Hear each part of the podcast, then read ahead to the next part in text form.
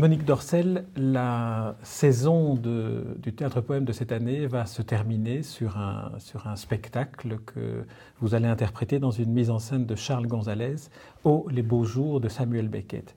Alors, Oh les beaux jours, c'est aussi euh, une manière d'évoquer la, la, nostalgie, parce que ce sera votre dernière saison en tant que directrice fondatrice, euh, animatrice du théâtre, du théâtre poème. Alors ma, première question est pourquoi avoir choisi cette pièce-là? Mais je n'ai pas choisi cette pièce-là, c'est-à-dire que c'est Charles Gonzalez qui m'a demandé, qui m'a proposé de me mettre en scène dans les beaux jours ou les beaux jours de Beckett. Et j'avoue que je n'ai jamais vu cette pièce. Je connaissais son existence et j'ai aussi vite dit oui pour la simple raison que d'une part, travailler avec Gonzalez m'intéressait parce qu'il est là où je veux de toute façon aller. Et deuxièmement, je me suis dit, tiens, c'est étrange, ça ferme la boucle avec Molly, parce que j'ai été l'interprète de Molly Bloom, qui est la fin du monologue d'Ulysse de Joyce, qui a été mis en scène par Jacques de Decker. Et je suis convaincue que Beckett n'aurait jamais eu l'idée de cette pièce s'il n'avait pas été le secrétaire de Joyce. Et j'imagine que être le secrétaire de Joyce, Beckett a dû se dire plus d'une fois comment écrire après Joyce. Ça devait être quelque chose de très lourd, malgré toute sa personnalité qui devait déjà être très à vif, et plus une personnalité est à vif, plus elle se pose des questions. Donc, je peux tout à fait comprendre qu'il a eu connaissance de cette fin qui, est vraiment un monologue, mais entendons-nous, Joyce n'a pas écrit ce monologue comme un monologue théâtral, c'est vraiment le monologue, c'est la fin du livre. C'est Bloom, après sa journée délirante, qui rentre chez lui, qui s'endort, comme il dormait en tête bêche, ces deux-là. Euh, il réveille sa femme, qui était Molly, et Molly ne trouve pas le sommeil, et se met à ressasser toute sa vie. Et effectivement, c'est un sujet de monologue. Et lorsque nous avons monté cela, euh, fin des années 60, vraiment extrême fin, c'était, peut-on lui dire, c'était quand même, c'était de l'ordre, de toute façon, toute l'aventure de ce théâtre poème, de l'ordre du pionnier ça, n'avait pas été fait. C'était, très novateur et ça ouvrait en tout cas euh, les portes d'une façon radicale vers une interprétation de texte qui ne serait pas un texte de théâtre. Alors évidemment, avec Les Beaux Jours, nous nous retrouvons avec Oh les Beaux Jours, nous nous retrouvons avec un texte, lui, qui est théâtral, parce que Beckett, alors ça ne m'étonne pas, comme Joyce, euh, oui, il a écrit une pièce, mais en fait, toute son œuvre n'est pas de l'ordre du théâtre. Euh, Beckett, il a choisi précisément, c'était une manière de comment, être, comment écrire différemment de Joyce. Que, faire après Joyce eh bien, il, a, opté pour le théâtre, lui. Donc il en fait, lui, vraiment une pièce de théâtre, puisqu'il il installe deux personnages. Ces deux personnages existaient aussi chez Joyce, puisque Léopold dort pendant que Molly ressasse son, son monologue. Là. Mais Ici, le fait intervenir, mais dirais-je que ça n'a jamais frappé l'imagination du public des interventions de Willy, parce qu'effectivement, ce personnage, il a quelque chose. Enfin, il, est, il est contre quoi euh, Il est l'élément qu'il fallait, évidemment, pour permettre à, à Winnie de aussi d'établir quelque part une forme de monologue. C'est clair. Résumons, essayons de résumer la pièce parce que le théâtre de l'absurde se résume très difficilement. Winnie, c'est un personnage de femme, c'est le personnage femme, que C'est une femme aussi qui va, qui va, euh, oui, qui va aussi euh, traverser sa vie d'une autre manière d'ailleurs que, que, Molly, mais qui, qui réfléchit, qui pense, qui. C'est surtout, c'est finalement ce qui est étonnant. Le titre est étonnant. Oh les beaux jours. Il y a là-dedans un optimisme qui qui traverse tout, quoi. Qui... Mais qui est en même temps tourné en dérision. Le, titre est à double sens. Le titre est un.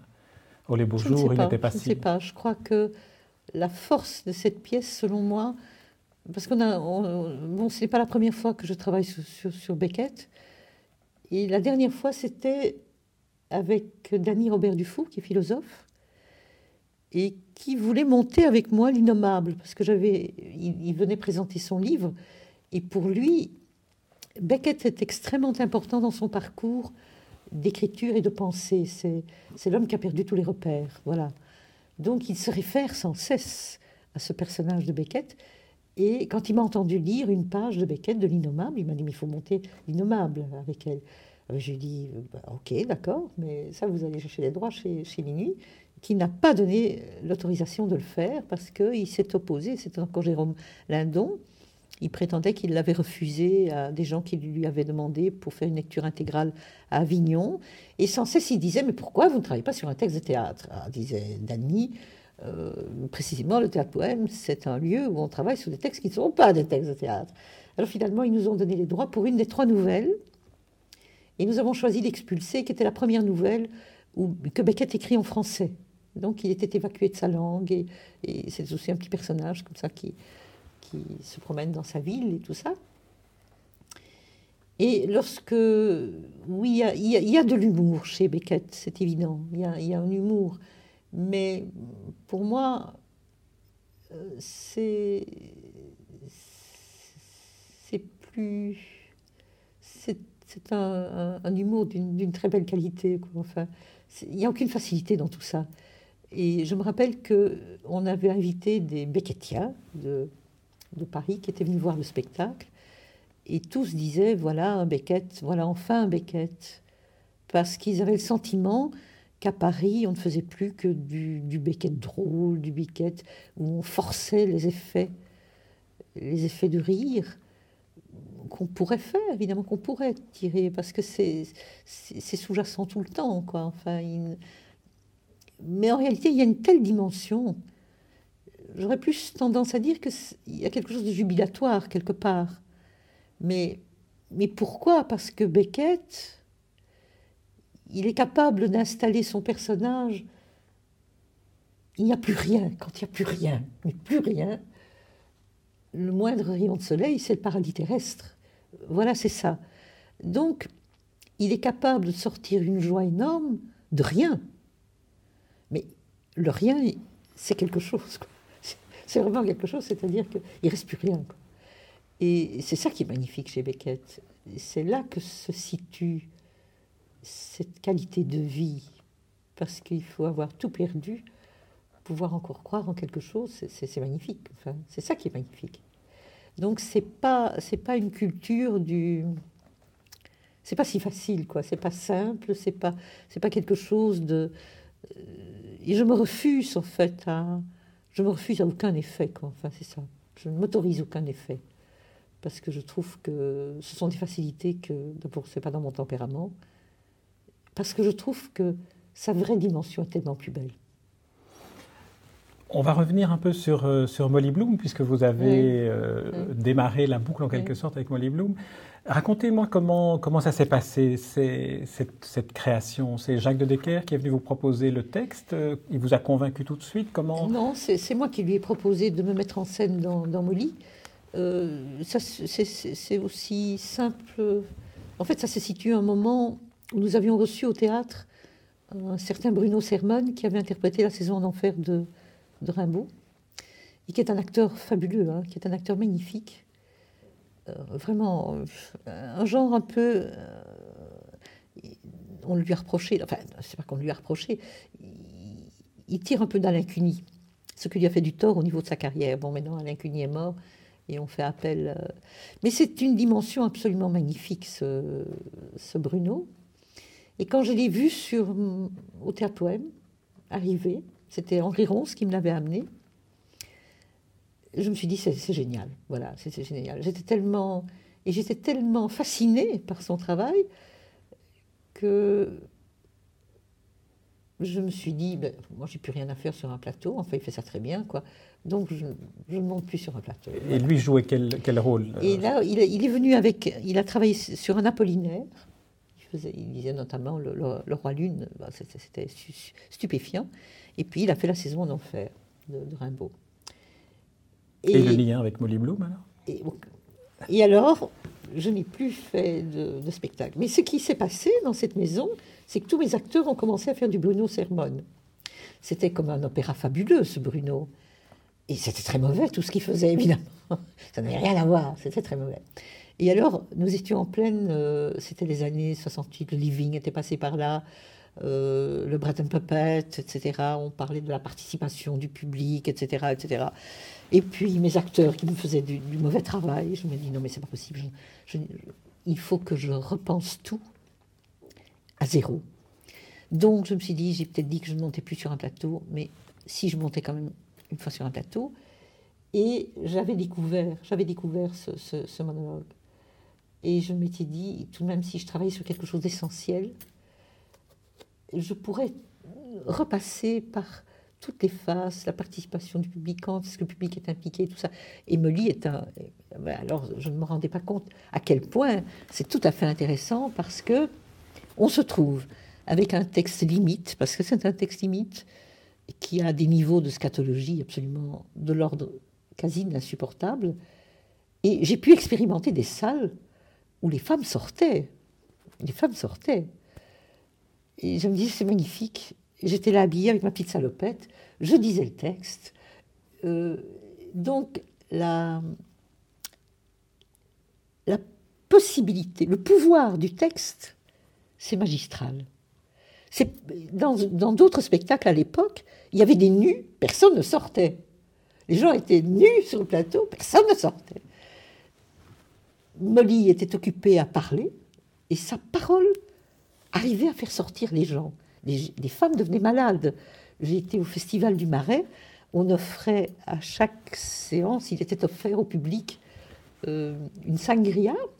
il y avait des femmes qui sortaient parce qu'on disait mais elle, ne digère pas sa sangria. mais je trouvais ça extraordinaire. Je me suis dit, là j'ai vraiment mesuré combien la parole pouvait être nue, pouvait être forte. Et l'emporter sur tout et aller dix mille fois plus loin que tout ce qu'un théâtre tentait à montrer et à, travailler sur, le public, et etc. Et on vous demandait d'enlever vos souliers dans une salle. Il fallait, il fallait marcher parce qu'il fallait, il fallait sentir l'atmosphère. Enfin, plein de choses que je trouvais complètement ridicules et qui, que j'ai repensé, revécu et retravaillé. Et alors j'ai demandé à Jacques de me mettre en scène parce que précisément, j'avais quelqu'un avec qui j'avais vraiment une proximité, parce que dès la première heure de création de, notre travail, il était présent.